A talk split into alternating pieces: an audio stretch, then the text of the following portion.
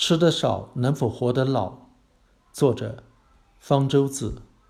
一九一七年，奥斯本等三位美国生物学家在用大鼠做营养实验时，发现那些没有喂饱的老鼠生长迟缓，而其寿命似乎也延长了。受到这个结果的启发，一九三五年，美国康奈尔大学的麦克凯等人直接验证是否动物寿命真的与发育速度成反比。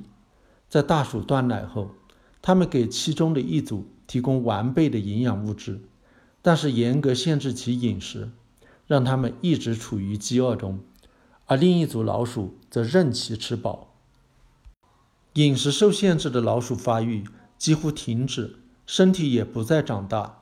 一些老鼠夭折了，但是存活下来的老鼠中，寿命明显增长了。雄鼠所受的影响更显著。寿命平均延长了约百分之五十。喂食正常的老鼠中，寿命最长的为九百六十五天，而限制喂食的老鼠，有的活到了一千八百多天，相当于人活到了两百岁。以后许多实验室都做了类似的实验，得到了相当一致的结果。多项实验结果都表明，如果让鼠类的食物包括完备的营养物质，但是把食物中的热量减低百分之二十五到百分之六十，它们在中年后得慢性病的危险降低了，而寿命也延长了大约百分之三十。例如，在一九八六年对小鼠和大鼠同时做的实验表明，热量受限制的小鼠平均活四十七个月，而对照组活二十八个月；热量受限制的大鼠平均活一千三百天。而对照组平均活七百二十天。对其他动物，包括脊椎动物和无脊椎动物所做的类似实验，也得到了类似的结果。而且限制饮食，并不一定非要从小限制起不可。从老鼠的中年开始，将饮食热量减低约百分之三十，也能显著延长其寿命。限制饮食热量。是迄今为止我们所知道的唯一能够有效的延长动物生命的环境因素。饮食热量受限制的老鼠不仅活得长，而且显得更健康。麦克凯等人当时已发现，这些老鼠得各种癌症的危险性降低了，心血管和肾脏的老化也延缓了。后来的研究者还发现，其他的延缓衰老的标志，如慢性炎症减少。免疫力提高，对血糖的耐受性增强，晚年记忆力提高等。这些老鼠对环境致癌物的抵抗力也增强了。用几种不同的致癌物做试验，发现它们因此患癌症的概率显著低于对照组。限制饮食热量还显著地减少了体内脂肪细胞的数目，从而防止了晚年肥胖。而如果仅仅限制饮食中的脂肪含量，达不到这个效果。总之，各种研究都表明，限制饮食热量对动物的衰老过程有根本性的影响，而不只是某些表面效果。限制饮食热量对老鼠健康的负面影响，主要是生殖力下降了。这种副作用从自然选择的角度看，并不难理解。只有在食物充足、能够保证生下的后代能生存时，才有必要将能量用于生殖。限制饮食热量实际上是迫使动物改变了生存策略，将用于生殖的能量改用于生存，从短时间内快速生殖改为降低生殖力并生存更长的时间。限制饮食热量对老鼠和其他动物的健康和寿命的积极作用已被充分证明了。我们更关心的是，它是不是也适用于灵长类和人类？在上个世纪八十年代末，美国有两个研究小组开始对罗猴做限制饮食热量实验。由于罗猴的寿命大约为四十年，直到最近才有了实验结果。不幸的是，这两个研究小组的实验结果并不一致。第一个研究小组是威斯康星国家灵长类研究中心，根据他们在二零零九年发布的结果，限制饮食热量。能够显著降低罗猴死于与衰老有关的疾病的风险。他们发现，对照组罗猴已有百分之三十七死于与衰老有关的疾病，而饮食热量少百分之三十的罗猴，死于这类疾病的只有百分之十三。不过，他们当时还未能发现二者的总体死亡率有显著区别。到了二零一四年，他们发现区别了，在各个年龄对照组罗猴的死亡率几乎是饮食热量受限制组的两倍。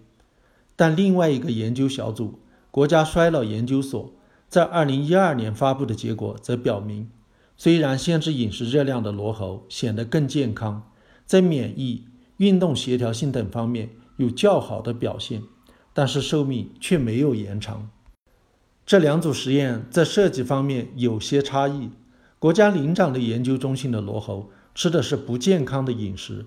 蔗糖在食物中的含量高达百分之二十八点五，而国家衰老研究所的罗猴吃的食物较健康，是全谷食物，蔗糖只占百分之三点九，还添加了鱼油和抗氧化剂。国家灵长类研究中心的对照组罗猴吃的食物是不受限制的，让他们随便吃；而国家衰老研究所的对照组罗猴吃的食物也是定量的，这些差异。也许导致了不同的结果。如果饮食健康的话，热量是否受限，也许并不重要。那么人类又是如何呢？我们没法对人类也做类似的实验。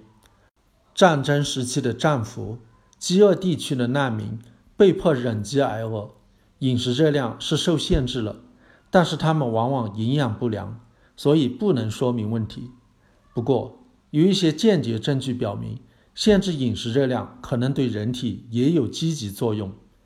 琉球群岛的居民的饮食有充足的营养，但热量低于普通日本人，他们的寿命也长于普通日本人，其百岁寿星的数目是日本其他地区的二到四十倍。世界各地的百岁寿星也极少有肥胖的。在一九九一年到一九九三年间，四男四女。在一个外界隔绝的生态系统——生物圈二住了两年，在此期间，他们的饮食营养齐备，但热量大约为一般饮食的百分之九十。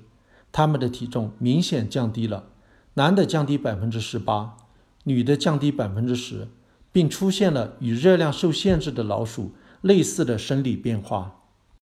生物圈二的居民中，包括研究衰老的分子生物学，加州大学。洛杉矶分校的教授勒伊·瓦尔福德，他成了限制卡路里长寿法的倡导者和实践者，声称他因此至少能活到一百二十岁。正常人一天需要从食物中吸收两千到两千五百大卡的热量，其中大约百分之三十来自脂肪，百分之三十来自蛋白质和百分之四十来自碳水化合物。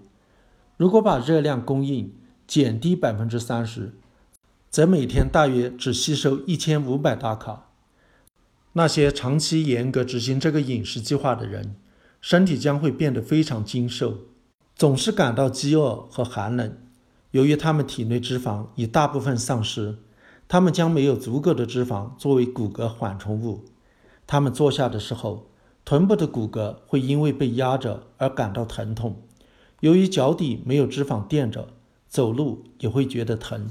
食物的热量将主要来自水果和蔬菜，再加上一点淀粉和肉。